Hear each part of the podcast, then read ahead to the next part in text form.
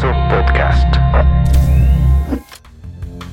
Realmente la integración sensorial es cuando todos los sistemas sensoriales que se desarrollan desde el vientre materno, es decir, que desde hace muchísimo tiempo, ¿verdad?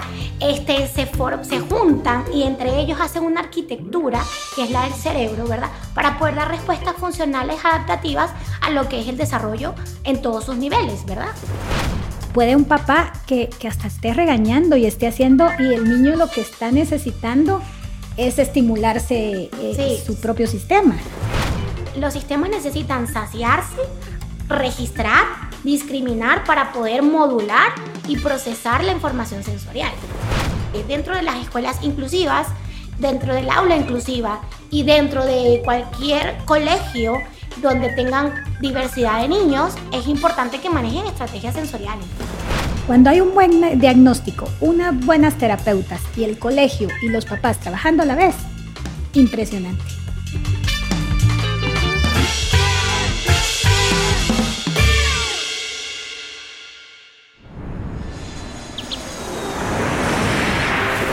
Bienvenidos a Educa Aprendiendo, un espacio para conversar con expertos en educación. El sistema educativo actual no funciona hoy, se quedó obsoleto. Los niños y adolescentes no son nuestro futuro, son nuestro presente. Acompáñanos a construir una nueva educación y juntos descubriremos herramientas y estrategias para potenciar a nuestros hijos. Yo soy Gloria Figueroa y esto es Educa Aprendiendo. Bueno, hola a todos. Eh, bienvenida. Tengo una invitada súper especial aquí. Bueno, todas mis invitadas son súper especiales, pero porque primero que quise invitar a todas estas personas que están en Guatemala. Andreina no es guatemalteca, pero casi que como que lo fuera y es venezolana, pues yo aquí se llama Andreina Pavoni y aquí ella se va a presentar. Cuéntame, Sandra. Buena, hola, buenos días, buen día. Este, soy Andreina Pavoni, 38 eh, años de edad, venezolana y bueno, casada con guatemalteco, por eso es que estoy aquí en este país desde hace 8 años.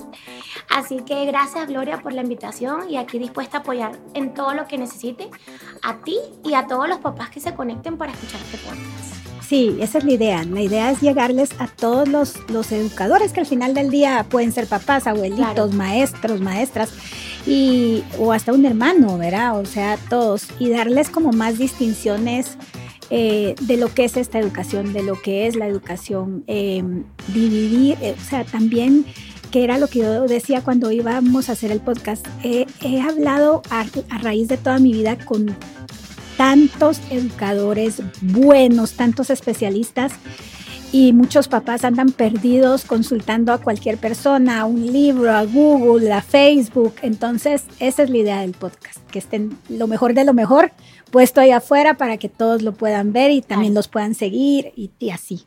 Bueno, yo soy terapeuta ocupacional, agrego, eh, trabajo en el área pediátrica y pues obviamente trabajo con niños con diagnóstico, sin diagnóstico, pero que deben ser incluidos en estas aulas eh, de escuela regular, ¿verdad? Para poder beneficiarse en su desarrollo. Entonces, bueno, nada, lo que yo pueda siempre ofrecer con mi experiencia como profesional y la experiencia de los papás que he tenido dentro de mi centro terapéutico, que es SOS Therapy, pues yo siempre lo voy a, a compartir. Todos los conocimientos hay que compartirlos. No, sí, es que no son de nosotros. Nada. Así es. Eh, bueno, ahora otra cosa, Andreina.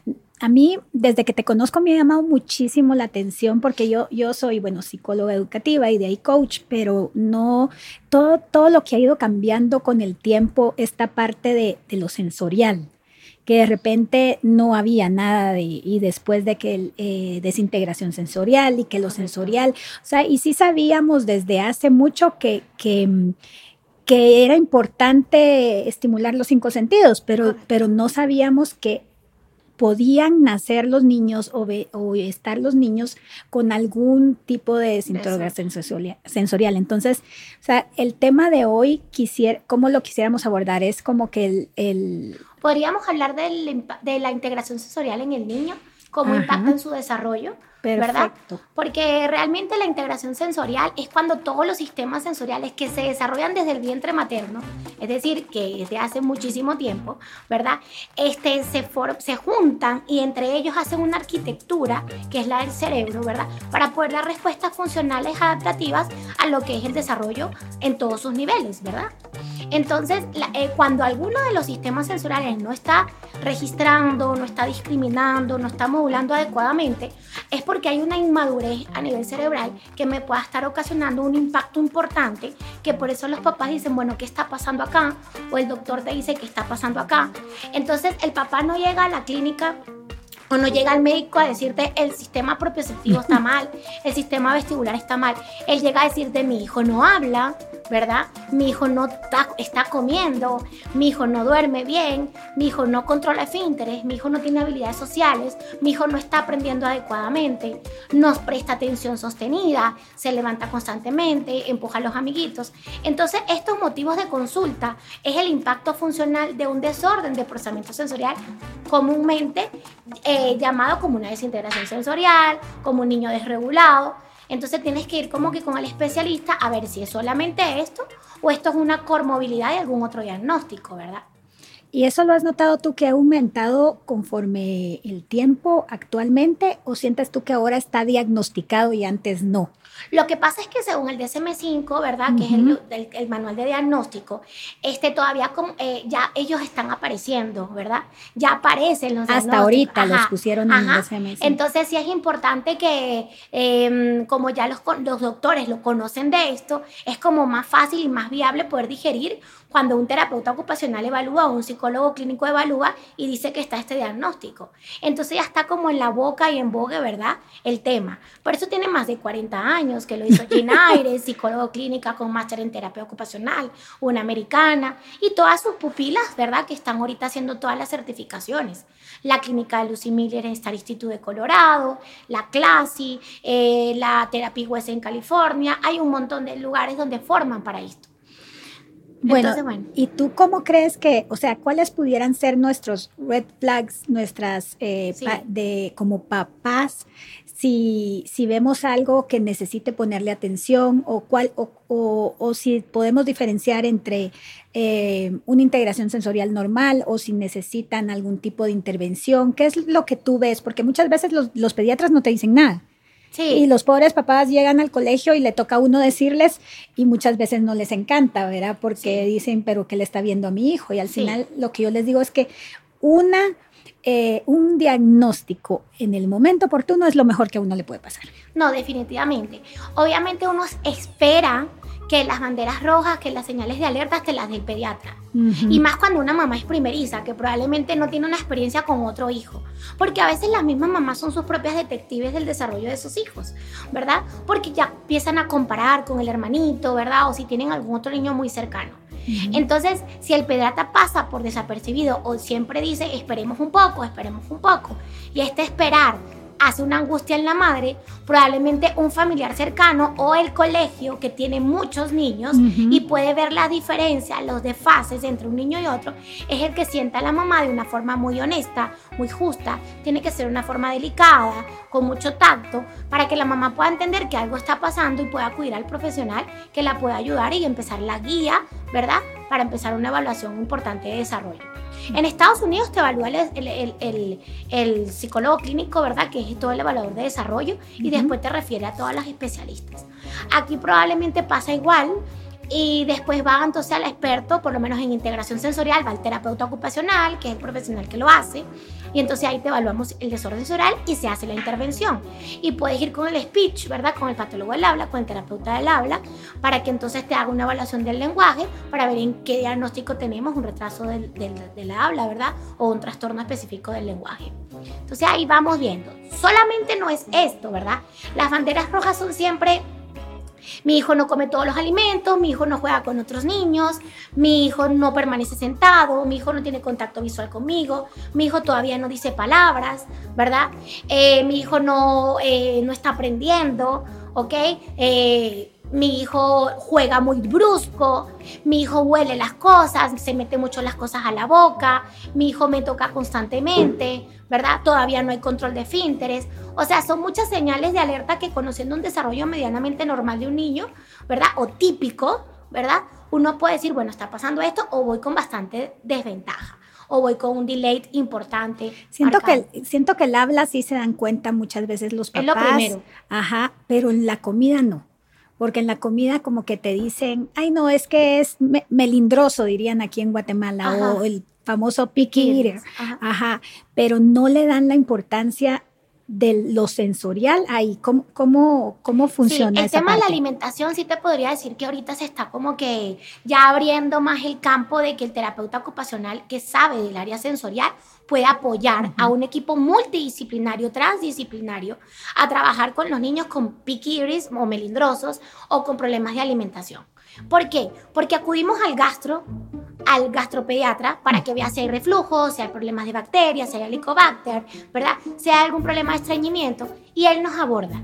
Acudimos al nutricionista, porque mi hijo no come verduras, ¿cómo se lo puedo poner? Si mi hijo tiene alergias, si mi hijo es intolerante, entonces el nutricionista nos acompaña. Pero todavía puede haber algo más que no sabemos cómo manejarlo. Que no es que no le has dado la verdura, es que tal vez la textura, o algo por ahí está el tema de la textura, está el tema de visual, olfativo, que me puede ayudar a mí a darme cuenta que no es de gastro, que no es de nutrición, es de un desorden sensorial de base que me está impactando en que mi hijo pueda procesar, registrar y modular toda la información táctil y oral para poder percibir otros alimentos. Qué interesante. Y, en el, y también, por ejemplo, todo lo que es sensorial a la hora de, mm, comunicarse con otros niños, de tener, de tener también de compañerismo, de jugar, que no juegan y así. ¿Cómo afecta, o sea, cómo puedes también notar que, que tu hijo pudiera ir por ahí el asunto? No, no que sea un niño que, es hijo único, porque muchas veces ahí te dicen, verá, como es un hijo único, entonces no juega con otros niños porque no está acostumbrado, como es hijo único, entonces es un poquito más melindroso, como es hijo único, que era lo que decías tú, que el hijo único el, es el que menos se diagnostica porque los papás no tienen otro punto de vista y así, pero, Exacto pero como en relación social, cómo pudiera también venirse afectado por todo lo cuando los niños tienen algún problema de un trastorno de procesamiento sensorial, de modulación, se ve muy afectada la parte de la conducta.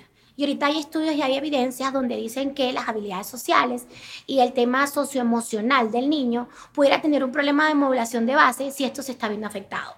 ¿Por qué? Porque yo no sé jugar, ¿verdad? Juego de una forma impulsiva, empujo, abrazo duro, no sigo las normas, no sigo instrucciones, ¿verdad?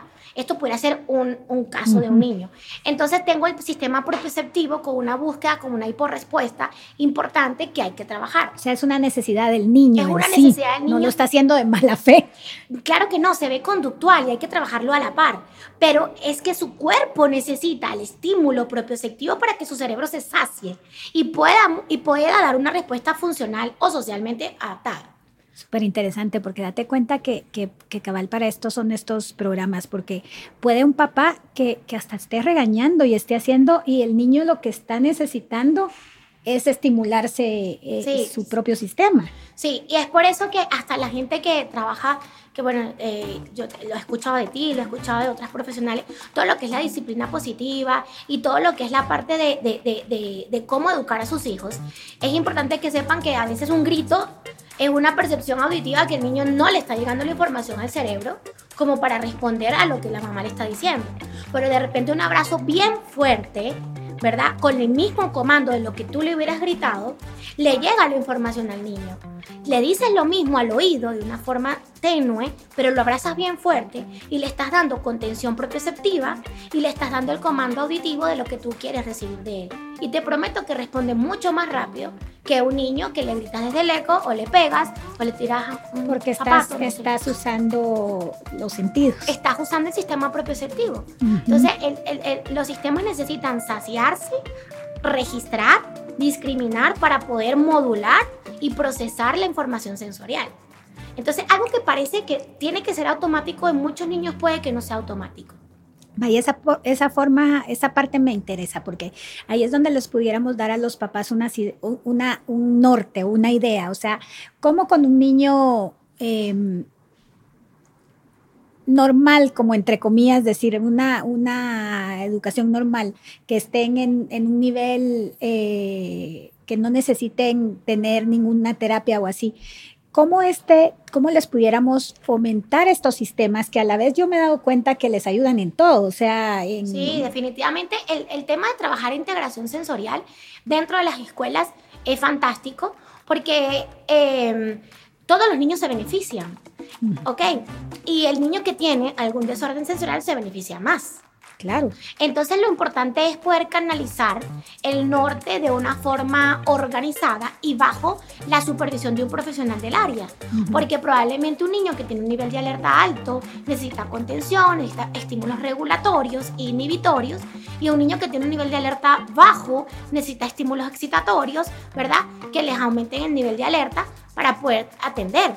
Entonces no es lo mismo que tú pongas a todos a bailar o a todos a saltar cuando de repente el que salta más se pone después más hyper y tú no tienes ya cómo regularlo. Sí, ya se te quedó así todo el día. Ajá, se te quedó todo el día. Entonces siempre es importante que las estrategias sean como que todas las conozcamos y poder identificar cuál es el niño que necesita y cuál estrategia necesita. ¿Verdad? Perfecto. Entonces, sí, dentro de, eh, dentro de las escuelas inclusivas, dentro del aula inclusiva y dentro de cualquier colegio donde tengan diversidad de niños, es importante que manejen estrategias sensoriales, ¿verdad? Sí, no, a mí me parece súper importante y también me parece importante ahorita que dijiste inclusivo, muchas veces los niños, eh, los papás les da miedo a la escuela inclusiva donde tienes a un niño que estás incluyendo. Yo siempre les digo porque a mí sí me gusta papás no un problema, no los niños. no, no, los niños ellos felices, ellos al ver no los ven diferentes, Exacto. los ven a veces como más bebés o a veces como que necesitan, pero los niños son los más beneficiados. El grupo es el más beneficiado con tener un niño en inclusión.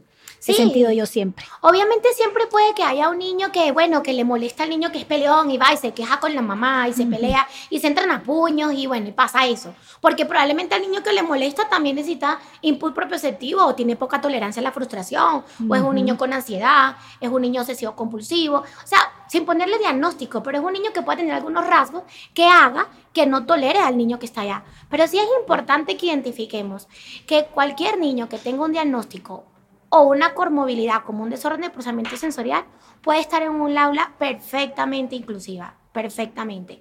Y los papás tienen que estar sensibilizados a que cualquier aula puede tener un niño con una discapacidad.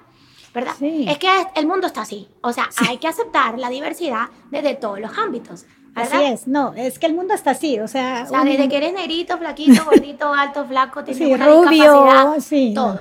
Extranjero. Sí, y así ya viste. Pero no, sí, a mí me parece súper importante. ¿Qué es, ¿Cuáles son los casos que más te llegan a clínica? ¿Qué es lo que tú, tú más ves? Bueno, ahorita después de post pandemia, sí se han visto muchos casos de los niños que, bueno, las habilidades sociales juegan solos, quieren permanecer solos quieren estar solos, no quieren compartir, no quieren ir a salir con sus amigos, ¿verdad? Y entonces eh, sus atenciones son muy individuales, ¿ok? O sea, su atención es sostenida, individual y no le gusta el compartir.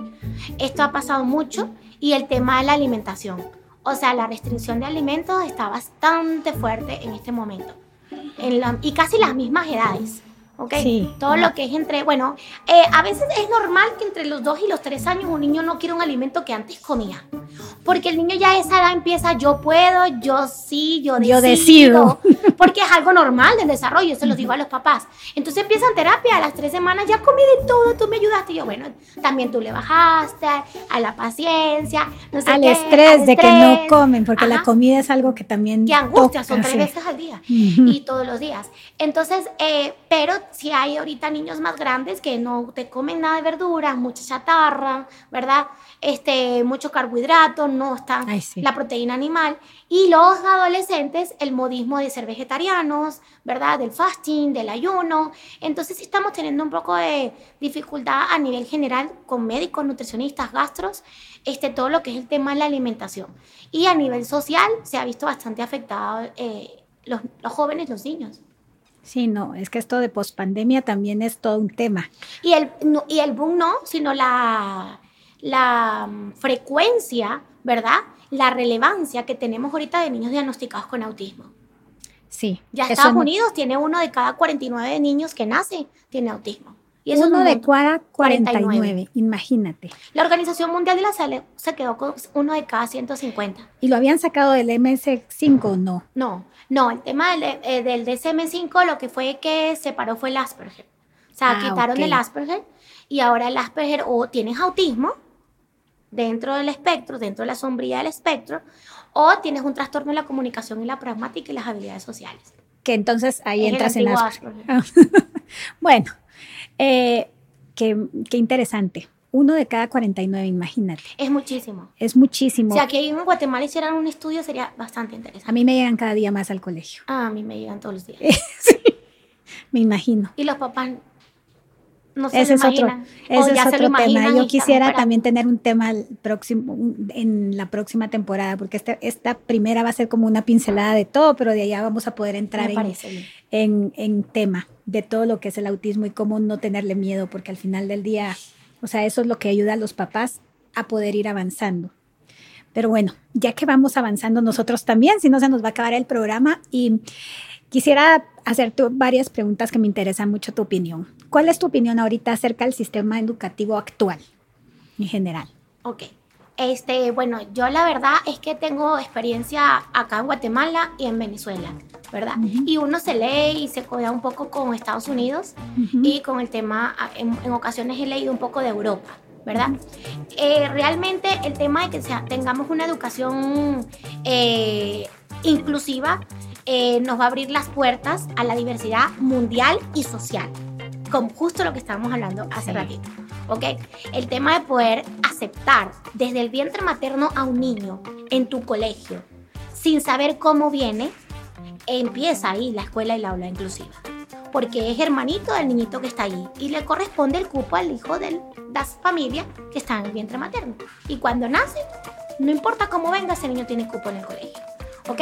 Entonces sí es importante que al estar abiertas las puertas para una escuela inclusiva, pudiéramos empezar a observar qué hay dentro de las escuelas en este momento. Entonces, ¿qué hay dentro de las escuelas en este momento? Mucha permeabilidad, mucha negación de aceptación de niños con alguna discapacidad o niños con algún eh, diagnóstico. ¿No sientes que también es porque están poco preparados la gente del, del, del colegio. Sí, entonces ahí vamos. Les da miedo. Ahí vamos con esto. La ley se los impone y no preparan a estas maestras para tener este niño dentro de la escuela. Entonces ellas, te prometo que muchas de ellas no es que no quieran o no tengan la vocación, es que no saben, no están preparadas para tener a ese niño dentro de la escuela. Entonces yo pienso que la ley te lo pone, la ley te lo dice, el colegio tiene las ganas, pero si igualito no tienes las herramientas, el papá tampoco puede decir, bueno, tómate lo doy por caridad, recíbemelo, alquilame el espacio del salón, tenlo ahí, yo necesito hacer diligencias en las mañanas. Pues no es así. Preferiblemente tenlos en terapia todas las mañanas, mientras que se regulan, mientras que tienen un nivel mucho mejor para entrar a una escuela y la maestra sea más fácil manejar al chico. ¿Ok? Pero también uno puede darle las herramientas al colegio. Y yo creo que parte de estos podcasts es eso. Apoyar a los colegios a que tengan las herramientas para poder tener este niño con aula inclusiva. ¿Ok? O sea, para poderlo tener con una aula realmente inclusiva. Y que se les quite a los papás esta forma de creer que sus hijos van a dejar de aprender porque este niño va a estar ahí, entonces que van a necesitar más tiempo de la maestra ah, y que van a tener que no. O sea, yo te lo digo porque estoy en educación y en colegio y todo, y esas son más preguntas y todo. Entonces, y mi, y mi respuesta siempre es: eh, los más beneficiados somos todos. O sea, este chiquito, tenerlo dentro de la clase, nos da a nosotros eh, más amor, nos da eh, empatía, o sea, nos da cosas que no pudiéramos enseñar solo así. Sí, y lo ideal es que los colegios tengan por lo menos a una o dos profesionales, dependiendo de la, de la, matrícula que tengas, preparados en el tema de la discapacidad y en el tema de la inclusión. Sí, claro. Porque entonces tú puedes tener a la maestra integradora que va a todos los salones y va revisando el currículum y va trabajando las adecuaciones de ese niño que está en inclusión. ¿Verdad? Entonces tú tienes el colegio con ese, esa, esa propuesta que no la tienen todos. Además que también puedes pedirle al papá, y la ley de Guatemala lo tiene, ahorita no recuerdo el artículo, pero lo tiene porque lo leímos y lo discutimos, que tú puedes pedir una maestra sombra, una tutora. O sea, la, inclusión acepta que tú tengas una, el, tu niño tenga a alguien al lado para apoyar la, inclusión. Que es dependencia, que es sombra, eso se va a ir desvaneciendo. Un buen rol de child bueno, yo he tenido que entran con maestra sombra y, poco a poco se van, quedan, se, van, quedando. Exacto. Entonces, siempre es importante que tú te ofrezcas ok, acéptamelo, pero yo te doy la maestra sombra, te doy cursos para tu maestra, eh, te doy formación, aquí está el diagnóstico, están las nuevas evidencias, ahora está tomando este fármaco, avisarle al colegio. Entonces sí es importante que como papá hagamos un compromiso, no también se lo deleguemos a la escuela. La ah, escuela, no, sí. La escuela no Eso es importantísimo. Ok, estamos hablando de la escuela, la escuela, pobre escuela, qué mala escuela, qué buena escuela. Y la responsabilidad es de quién? Es de todos, es un ente completo. Sí, no, Ni es de la comunidad en sí. A mí a veces me llegan los papás y me dicen, Andrina, tú eres nuestro pupilo. Lo que tú digas, hacemos. Y yo qué. ok, no, yo no soy Dios. Yo pienso que tenemos que trabajar en equipo. Esto es responsabilidad de la terapeuta del habla, de la familia, no, y eso siempre les digo yo a los papás, tenemos que trabajar en equipo, porque si trabajamos en equipo, yo he visto maravillas. Definitivo. Y, rápidas encima de todo, porque los niños son súper, súper, o sea, cuando ellos, se por eso te digo del diagnóstico, y, siempre me parece importante, cuando hay un buen diagnóstico, unas buenas terapeutas y el colegio y los papás trabajando a la vez, impresionante. Sí. Y a veces aquí en Guate hay un poco de, de celos con el tema del trabajo en equipo yo la verdad es que creo que yo he modificado a varias personas en eso y estamos trabajando en equipo súper bien. Y lo sigo poniendo donde voy sobre la mesa. ¿Usted tiene un equipo de trabajo? Perfecto. Hagamos una reunión. Sí, tenemos. Es que nunca tiene tiempo. Señora, no existe el que nunca hay tiempo. O sea, haga su agenda, busque un espacio y vamos a reunirnos, porque es importante. Para todo hay tiempo de una forma organizada. ¿Ok? Entonces yo pienso que uno, si hay alguien que no trabaja en equipo, uno lo tiene que enseñar, no ponerse a pelear con eso, sino educarlo y involucrar, involucrarlo. Sí, eso es al final. Te iba a hacer otra pregunta. Si, si pudieras cambiar una cosa, una, de la educación actual para niños y adolescentes, ¿cuál cambiarías? Con tu varita mágica. Con mi varita mágica que sea una educación sin discriminación de cualquier cosa, ni raza, color, economía, discapacidad. Me encanta. Sí, que todos estemos en todos lados y donde. ¿Y qué, no debe faltarle a los papás o a los educadores eh, que están con niños? Que es una cosa también muy importante que, tú crees que es, que es qué es lo mejor para educar. Tú también eres mamá. ¿Qué, no dejarías, qué les dirías a, los que están afuera? Si tiene que hacer una cosa en su casa, en, su, en la educación con sus hijos, ¿qué haría? Involucrarse. Educarse, involucrarse. Escuchar podcasts. Si te pones en el carro a cantar tu cantante favorito, chévere. Pero también agarra y pon un podcast de algo que te interese. Y no delegarle a los demás las funciones. Involucrarse y educarse. Formarse. Escuchar. Sí, no, y es que al final del día era lo que hablábamos también y que, y que al final yo siempre hablo con mis maestras. O sea, nosotros podemos haber estudiado donde sea, pudimos haber tenido cualquier cantidad, pero si no nos trabajamos en nosotros, si no trabajamos, o sea, quien va a estar con el niño va, va a ser muchas veces tu frustración, tus miedos, o sea, no tanto, y pero mientras más te eduques, como hablábamos ahorita, vas a estar más lista por si te llega un niño de, inclusión o si eres papá. Yo he tenido también papás que se han educado, que han tenido niños que, están dentro del el espectro autista y, se han educado tanto que son unos expertos, Andreina. O sea, tú los ves y dices tú, wow. Sí, sí, terminan enseñándonos bastante, los papás que se forman. A veces uno dice, mm, ya, ok, está bien, pero también nos ayudan muchísimo. ¿verdad? Bueno, ¿cuál ha sido una anécdota así como chistosa que has tenido en tu, en tu carrera con algún niño, con algún que te... Que Ay, no, a mí me pasan muchísimas. A mí me pasan muchísimas, pero anécdotas así, bueno, nada, me recuerdo un niño que era mi cumpleaños y llegó y él sabía que yo cumplía años. Él ahorita tiene 15 años y lo conocí aquí en Guate. Y llegó y que me tenía un regalo. Y yo, ah, bueno, vamos, ¿qué regalo es? Y agarró y puso un bachata Y me sacó una flor y empezó a cantar y que una aventura es más ¿Qué edad tenía? Sí, la de Romeo Santos. Él en ese momento tenía 19, como 12 años. Y empezó a una y yo no podía, o sea, yo estaba y que Dios mío, no puede ser, qué belleza. Y llegué a mi casa y dije, hoy tuve la mejor día de mi vida. me llevaron serenata. me llevaron un baile de bachata que ni mi marido baila así. y la verdad es que prefiero recordar anécdotas así que cuando me han mordido o cuando me han vomitado. No, pasa de todo. es, parte del. Viene con el puesto. Viene con el puesto. Y a mí me gusta. Y si no tuvieran algo y no estaran ayuda, no estuvieran ahí. Sí, no. No, y a mí me encanta ver cómo cuando llegan al principio, cuando te los, te los eh, referimos y empiezan las terapias y los papás dan un paso de fe, porque eso es lo que es. Sí. Un paso de fe. Y de ahí se ponen tan contentos de cómo van avanzando sus hijos. Y yo siempre les digo, véanlos como lo que, lo que ustedes, eh, como desde su grandeza no desde las limitaciones que ahorita están teniendo, porque eso es lo que, lo que van a ir a trabajar, ¿verdad? Entonces... No, y Gloria, lo hacemos bien. O sea, yo tengo una clínica, tengo ya dos sedes de hace ocho años y somos nueve. No, o sea, algo que empecé yo sola en un lugar tan chiquito, ahora ha crecido, somos nueve, y lo hacemos bien, lo hacemos con amor, y, y yo estoy ahí, y llamo no, papá, y el que estaba enfermo, y o sea, hay que estar encima, entonces lo hacemos medianamente bien, y el papá está contento y satisfecho. Ah, no, y se mira el resultado, que es, es, lo que yo te decía, o sea, se ve el resultado del trabajo en equipo y del trabajo en en, las áreas específicas que van necesitando cada uno, ¿verdad? Así es.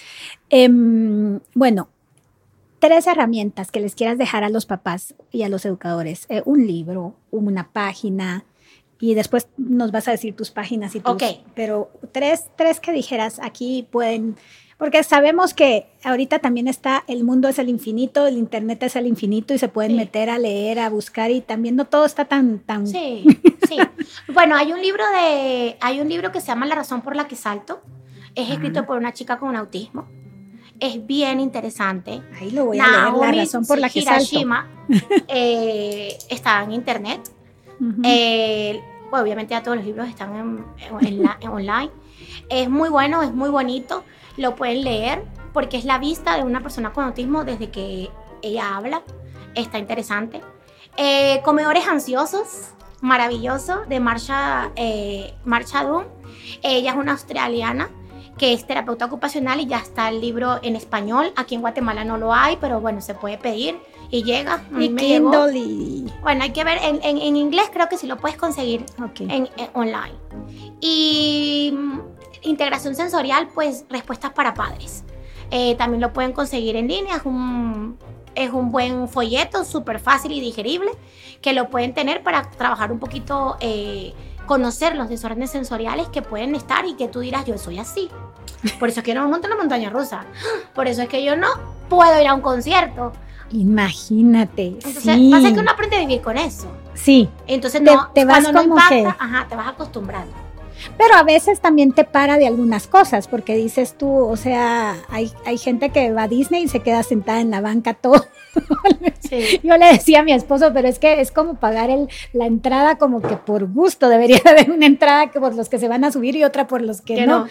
Sí. no, pero definitivamente también también el tiempo y la, madurez. Yo cuando era más muchachita, más chama, yo me lancé en Benji, o sea, me encantaba que mi marido corriera el carro, entonces ya a medida que uno va pasando el tiempo, o sea, tienes más responsabilidades y en Benji ni loca, o sea, y si mi hija me dice que lo va a hacer, me muero, ¿verdad? Eh, también uno va como que eh, madurando en algunas áreas y dices, bueno, ya no, estoy para.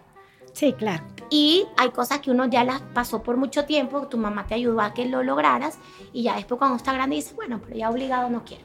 Sí, no, ya, ya, ya, sí, porque uno de papás, no, pero por lo menos te tienes que subir una vez, porque es que como no va... Y el pobre muchachito está morado así. sí. Bueno, pues qué alegre, Andereina, tenerte hoy aquí, estoy feliz. Eh, yo sé que esto va a dar para varias pláticas, pero esta es la introducción. Eh, con Andreina vamos, tenemos proyectos ahí en futuro y pues ahí se irán dando. Eh, quisiera que les dejaras algo a, los educadores, una despedida, decirles algo y que después nos dieras tus redes para ver dónde te encuentran y todo. Bueno, yo primero que nada quiero agradecer, agradezco a Guatemala, agradezco a este país que me ha abierto las puertas, que me ha recibido con un enorme calor humano y ha aceptado mis conocimientos. Eh, que no tengan miedo, que vayan caminando junto a él, que se formen, que llamen, que pregunten. Uno a veces no cobra por eso y uno los puede ayudar en lo que necesiten. ¿ok? La información está ahí, solo hay que buscarla y hay que actualizarse, buscar evidencias, estudios para poder trabajar bien con nuestros niños que son el futuro del mundo, ¿verdad? Sí. Eh, y Pero pues, tenemos que trabajar en el presente, que era lo que decíamos, porque dicen, Ah, bueno, son el futuro, pero si no Sí. trabajas en un presente, olvídate del futuro, ya no hay. no hay Sí. Eh, hay que hacerlo ahora, no hay que esperar. Y pues nada, pues pueden seguir en las redes sociales de mi clínica. Prefiero que lo hagan por la clínica que el personal. Sí. Eh, Shine, SOS Therapy, eh, Instagram y Facebook. Ahí pueden buscar información de lo que necesiten. Y pues nada, estoy a la orden para lo que quieran. Pues muchas gracias, Andreina, tenerte aquí. Gracias. Y siempre ti, un gusto Gloria. platicar contigo. Y gracias a todos por escucharnos hoy desde el inicio al final. Vale, chao.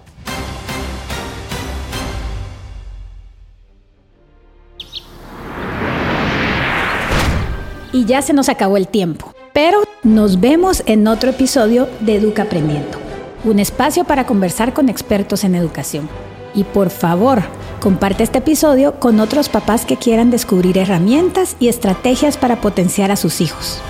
Suscríbete hoy en Spotify, Apple Podcast o en tu aplicación favorita para escuchar tus podcasts.